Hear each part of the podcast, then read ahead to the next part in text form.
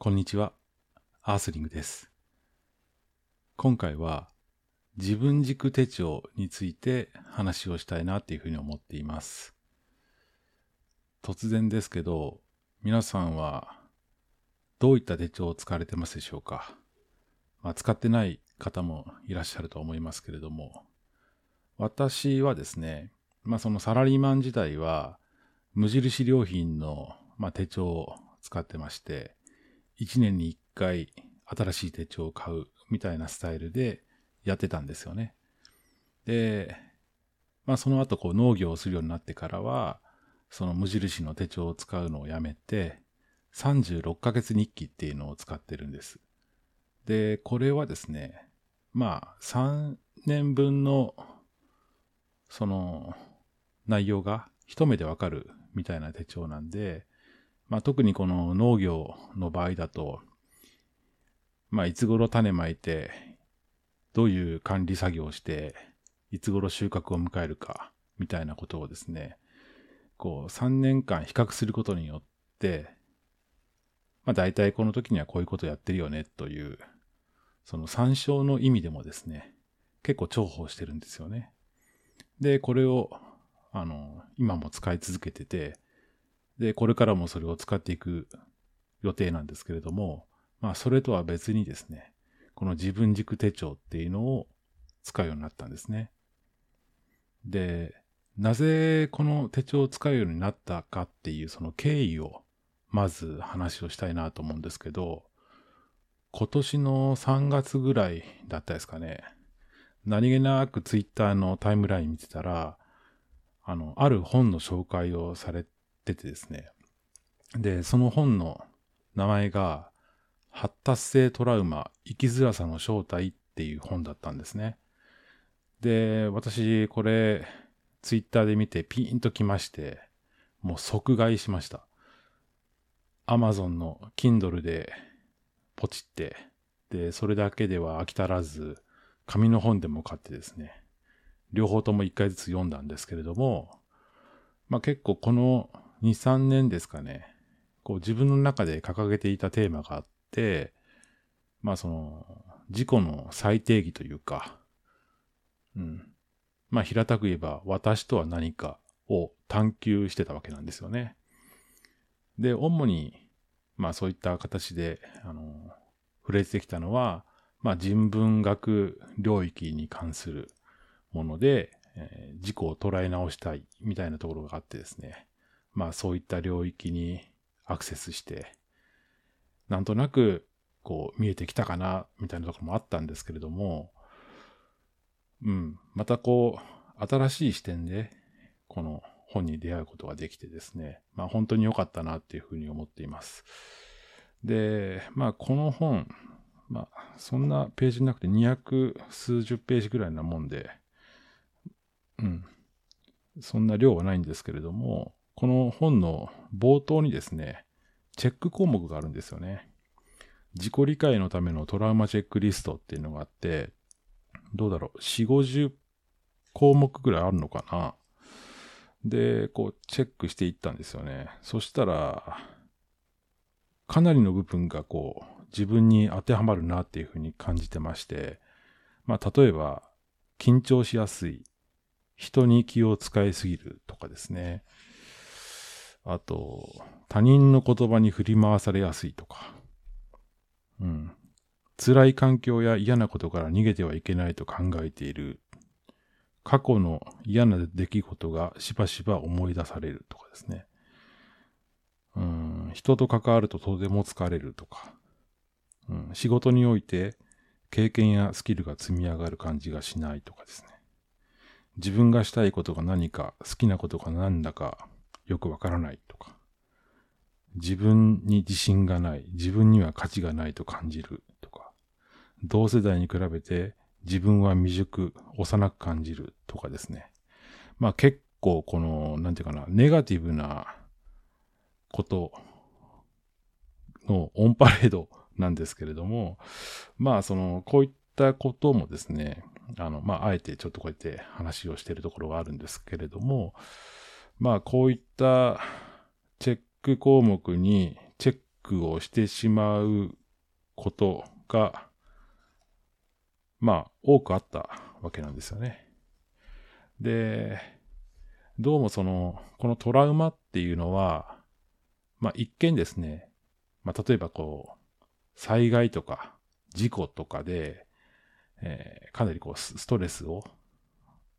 受けたとき、例えばアメリカの、まあ、ベトナム戦争みたいな時とかも、かなりその兵士の人は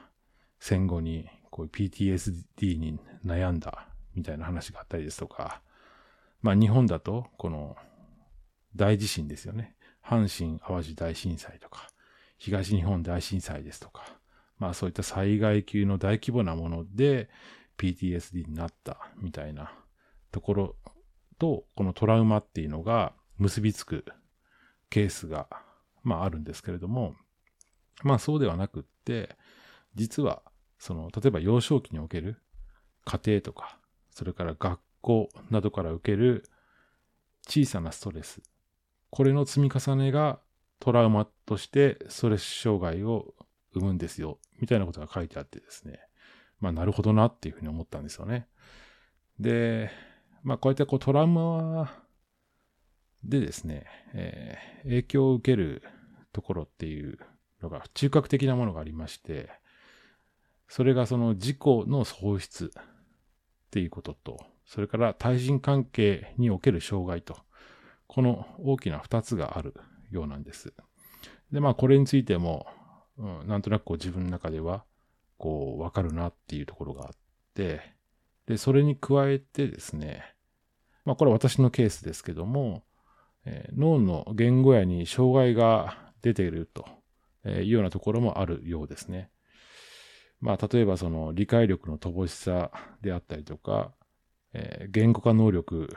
に影響を及ぼすみたいなのは、実際の結果、脳の、えー、検査の結果で明らかになってるらしいんですけれども、おそらくそういったところも、まあ自分の症状としてはあるんじゃなかろうかなっていうふうに思ってます。まあ実際にその自分の脳みそを検査したわけじゃないので、まあ実際はわからないんですけれども、まあなんとなく当てはまるところがあるな、みたいなことを思ってるんですね。で、まあその、人間誰しもその社会性があって、人と関わって生きていく中で、何らかのその影響は受けているわけですけれども、その受け方がそのトラウマレベルのものであるとですね、どうしてもこのストレス障害として体に変調をきたすっていうのが、この本を読んで分かってきたわけですよね。で、私もですね、それに対して少なからず影響を受けてるんだろうなというのが、まあ分かってきたんですね。で、まあこういった中で、その、まあ最終的にはその事故の喪失っていうところで見ればですね、どうやら自分は他人軸でこれまで生きてきたような気がするっていうところに、まあ結論として、こう、行きまして。じゃあ、これをどうすればその自分軸で生きていけるようになるかっていうのをですね、考えるようになったんですね。で、まあ、この発達性トラウマ、生きづらさの正体っていう本を紹介してくださった方まあ、そのツイッターで繋がってる方でもあるんですけども、まあ、その方とですね、丸一日かけてこの本について話し合ったことがあるんです。で、その方も、まあその症状は私とはまた別の症状なのかもしれないですけれども、うん。まあそういうことを今年の3月だったかなやったことがあって、で、まあその方がやってるのはやっぱ紙に何か書く何でもいいからとにかく書いてみるみたいなことをやってるっていうことをおっしゃってたんで、まあ、私もですね、真似してそれをやろうとしたんですよね。そしたらですね、安定の三日坊主でして、全く続かなかったと。むしろ、その、そういう白いキャンパスに何か新しいものを生み出すみたいなのが、そもそも苦手だったっていう ところがあったんですけれども、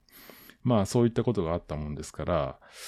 とはいえ、その自分軸をどう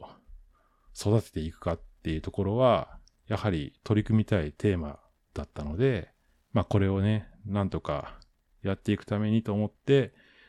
いろいろ探したところ、この自分軸手帳に出会ったと。まあまあそういうような感じなんですよ。で、まあ、その時はもうすでに4月に入ってましたけれども、この自分軸手帳と向き合うことにしたわけです。で、この手帳はですね、まあ本当一般的な手帳と似てるんですよね。毎日やった内容とか、これからの予定とかを記入するところがありますけれども、まあ、ちょっとこう違うところがあって、まあ、ワークがいろいろ入ってるんですよね。まあ、例えば、えっ、ー、と、習慣化リストみたいなのを作っていくということで、あの、まあ、自分が決めた習慣にしたいことを記入してですね、それについて1日1回振り返ると。まあ、丸抜でいいんですけども、丸抜で振り返っていくみたいなことをやったりですとか、あとその1日のうちに何でもいいので3ついいこと、良かったことを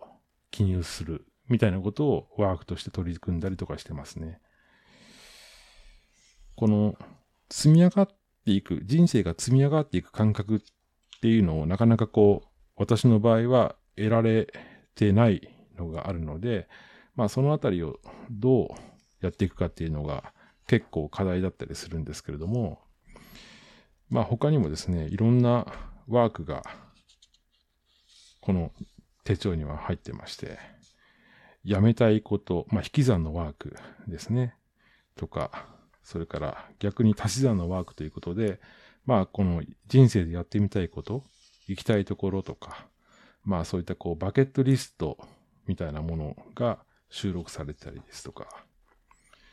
うん。あとその自分の取説で、まあ例えばその自分の強みとか弱みを把握しておいて、まあそれをどう活かせばいいかが見えてくるみたいなことがあったんで、まあこういったところに、まあこれまでやってきた、例えばそのストレングスファインダーみたいなのも、うん、ここに貼り付けておくっていうのも一つの手かなみたいなことを思ってます。うん。あとその、ご機嫌発掘リストっていうのがあって、まあ気分が落ち込んだ時とか、まあその私のその気分リセットリストみたいなものを、えー、記入するみたいな項目があったりとかしてですね。うん。この辺は結構活用してるかな。感謝のリストっていうのもあって、まあ普段なかなかね、感謝してもそういうのをすぐに忘れてしまったりするんで、まあそういったものを自分がありがたいと感じたものに対しては、しっかり記入しておくみたいなことをやったりとかしてますね。うん。行動を生む学びリストっていうのがあって、まあ本とか動画とかで、あ、これは学びになるわ、みたいなことがあった時には、まあそれを記入して、で、どんどん、あ、今後、どのようにそれを行動に移していくか、みたいなことを、こう、記入したりとか、うん。結構いろいろあるんですよね。で、まあ、あとその、私の〇〇リストっていうのがあって、まあその〇〇の中には自分が任意でこう決めていっていいんですけれども、まあ私の場合ですと、この仕事上の留意リストっていうのを作ってて、まあ特にその仕事の面でやらかした失敗みたいなのを繰り返さないために、うん、失敗を記入して、で、それに対してどう対応するか、今後、みたいなことをですね、えー、記入したりですとか、あとは、私のありたい姿、リストみたいなのがあって、まあ、ここにもですね、うん、こう、これまで触れてきたものに対して、うん、なんかキーワード的なものをこう残しておくことで、まあ、残りの人生でどう自分がありたいかみたいなことをですね、こう常に頭の片隅に残しておくためにメモ書きしてたりとかしてますね。まあこういったこうワークについてもですね、全くやってないところもあるんですよ。まあそのバケットリストのところとかもですね、うーん、白紙なんですよね、実は。なんかね、このバケットリストに書くと、そこからこう義務感がなんか生まれそうな感じがして、なんか私はここに取り組めてないんですけども、まあ逆にありたい姿リストっていうのは結構こう記入ができていってるっていうところを見るとですね、まあその do よりも b の方が、まあ自分としては結構重きを置いてるんだな、みたいなことをこう思ったりできたんで、うん、結構その重宝してますね。で、まあこの、この自分軸手帳っていうのをまだ使い始めて、ほんの3ヶ月程度なんですけれども、まあその、どうでしょうね。所感としては、やらないよりやった方がいいかなっていうのが私の場合、そういうふうに思ってますね。これですぐさま、その他人軸から自分軸に綺麗にスイッチできる、できたとはとても言い難いんですけれども、なんか少しずつでも、うん、なんかこう前に進んでいるような感覚、まあイコールこう人生を積み上げていってるような感覚っていうのを、こう、ちょっとでもこう、得られてるような気がしてます。よくわかんないですけど。まあね、この3ヶ月ぐらいしかまだやってないので、まあ、もうちょっとこう、引き続き継続しながらですね、この手帳に向き合っていきたいなっていうふうに思っています。ということで、まあその冒頭に紹介したですね、この発達性トラウマ、生きづらさの正体、もし気になる方いらっしゃったら、ぜひ読まれてみてください。で、もしそういった中で、あの、自分も当てはまるよっていう方がいらっしゃったらですね、まあ DM でもいただければ、まあこうやって一緒に解決に向かって、あの、お話できるような機会なんかがあればですね、またいいかななんて思ってますので、うん。まあその際はまた DM でも何でもいただければなっていうふうに思っています。はい。ということで、えー、っと、まあ若干ね、こう、ネガティブな要素のある話でしたけれども、今回はこの自分軸手帳について話をしてみました。今回は以上です。それではまた、アースリングでした。